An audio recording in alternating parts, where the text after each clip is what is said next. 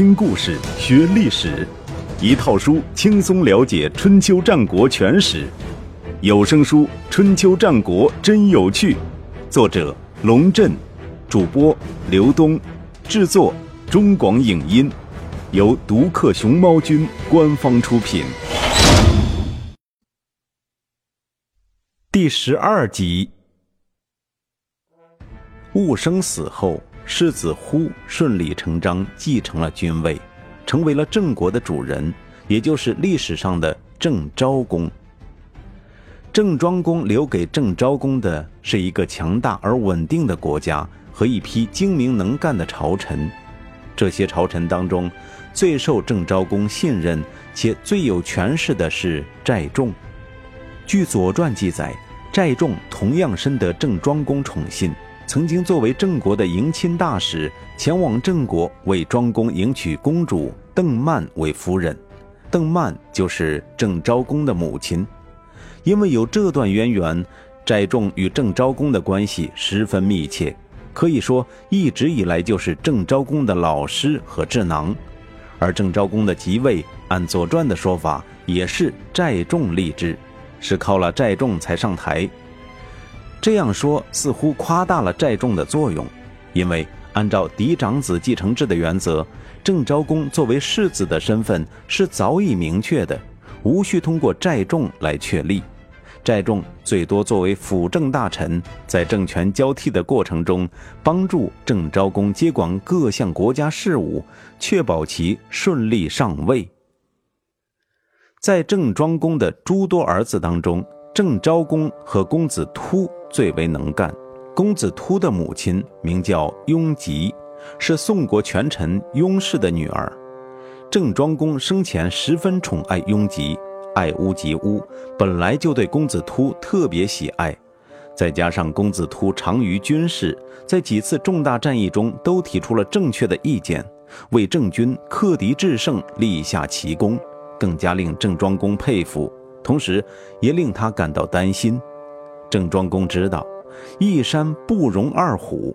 为了避免郑国再次出现兄弟相残的悲剧，他在临死的时候安排公子突移居到宋国的外公家，交给宋庄公照顾。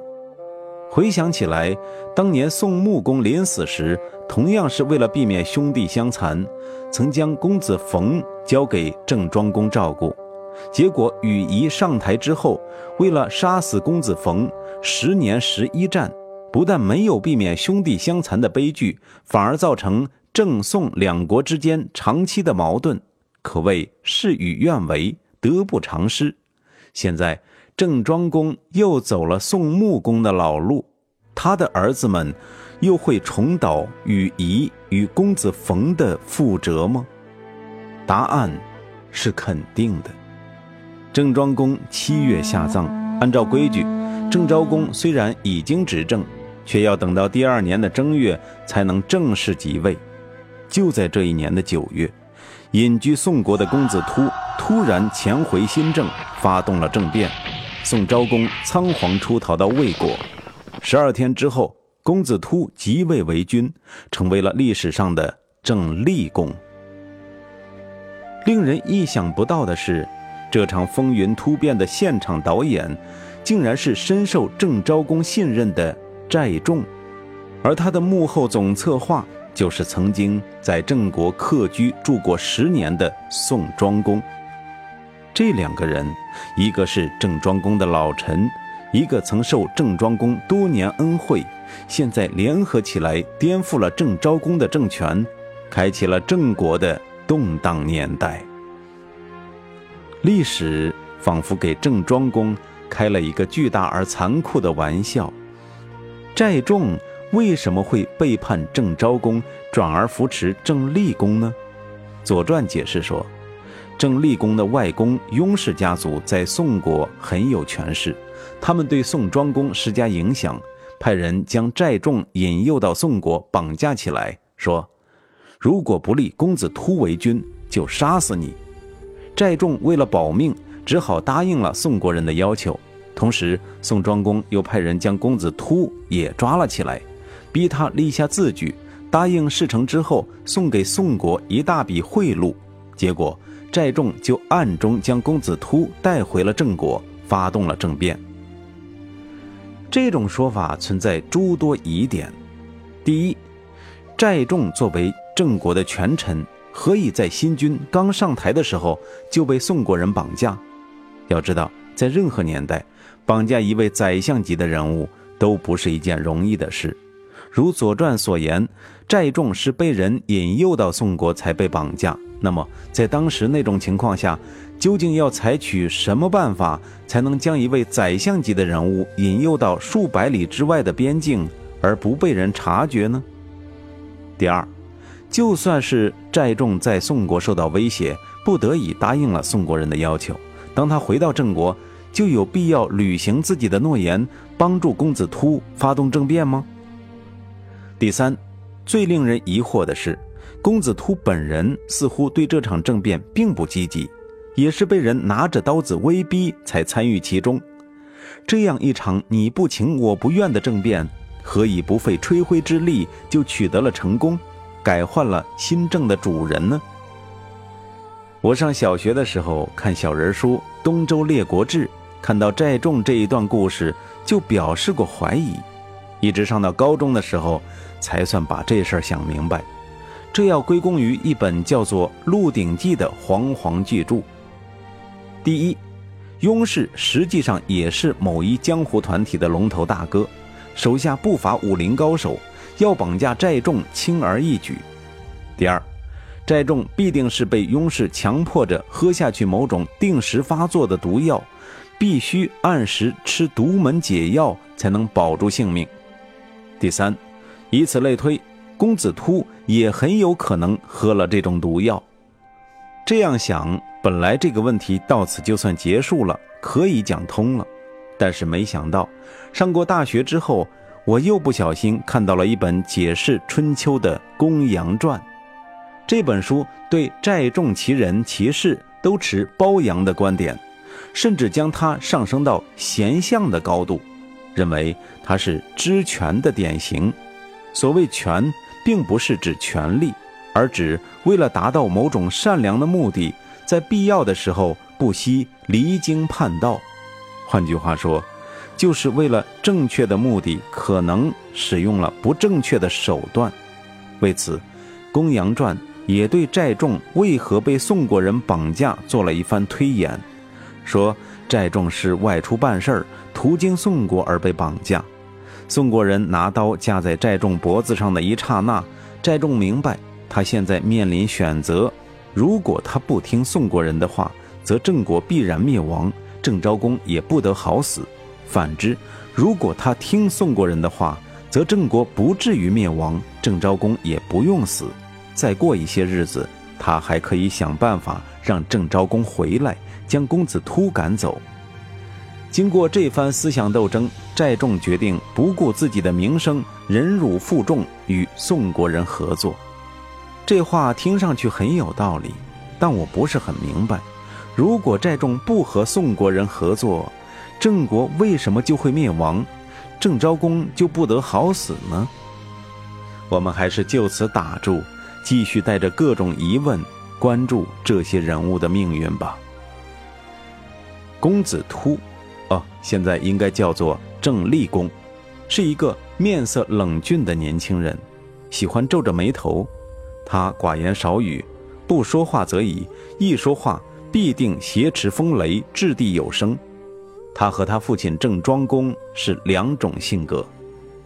他不像当时大多数诸侯子弟那样。喜欢捧着竹简研读诗书礼乐，在他看来，那些看似高深的文字，无非是些过时的文物，与时代的精神格格不入。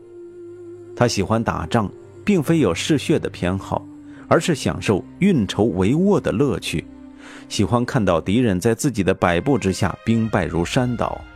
战斗进行的时候，他甚至独自驾车跑到战场的最高点。以一种置身事外的冷漠眼神观察着战场上的动静，把敌我双方的弱点都看得很清楚。就这样，每次他都能给父亲提出独到的建议，而郑庄公每次也都采纳了他的建议，结果总是大获全胜。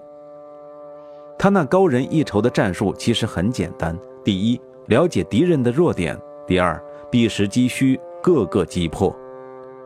除此之外，他并不喜欢政治，或者说不喜欢玩弄权术。否则，以他的智商，又有郑庄公这样的好老师，他完全有可能在权谋领域青出于蓝。但他的兴趣爱好限制了他在这一领域的发展。而且他认为自己不过是次子，没有权利继承君位，也就没有必要去考虑那些折腾人的尔虞我诈，转而将全部精力放在对战争的研究上。他甚至想过，如果哥哥世子忽即位，他仍然会像对待父亲一样对待哥哥，替他领兵打仗，克敌制胜。然而，这种想法随着父亲的死，竟然变成了一种奢望。参加完父亲的葬礼，他就被送到宋国，过起了隐居的生活。他对于背井离乡，倒也没什么太多怨言。宋国的饭菜和郑国的饭菜一样香，外公家里的人也似乎没把他当个外人看待。他难以接受的是，从今往后。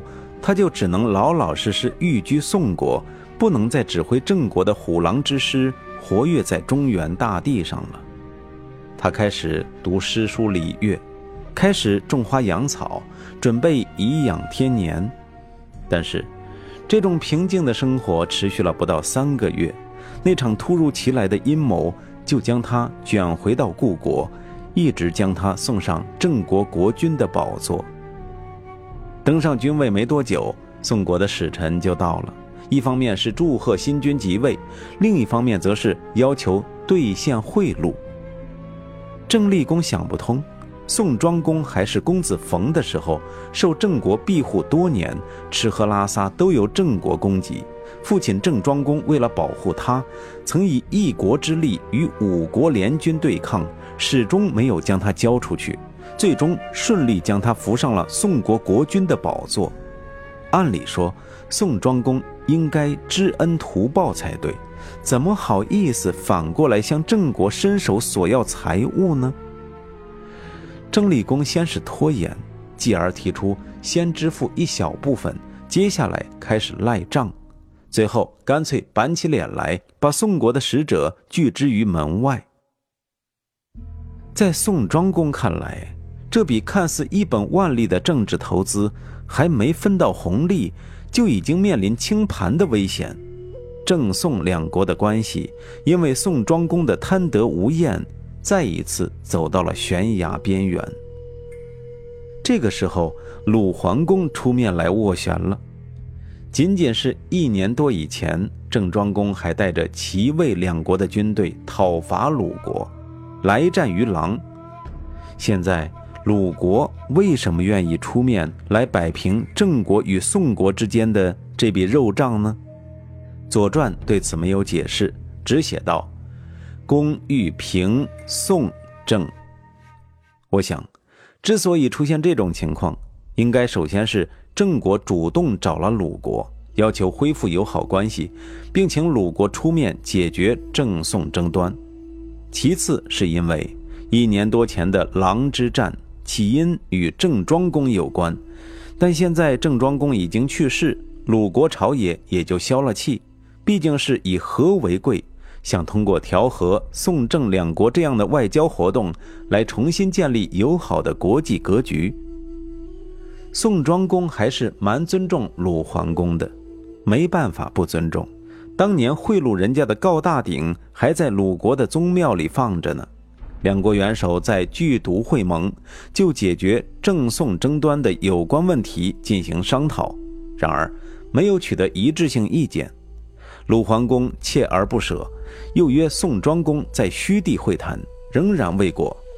到了冬天，鲁桓公又不辞严寒与宋庄公在归地会晤，但宋庄公没有被感动，他表面上答应。背地里还是坚持要郑国把账付清楚。鲁桓公毛了，干脆和郑立公在武父结了盟，两个国家联合起来，把矛头对准了宋国。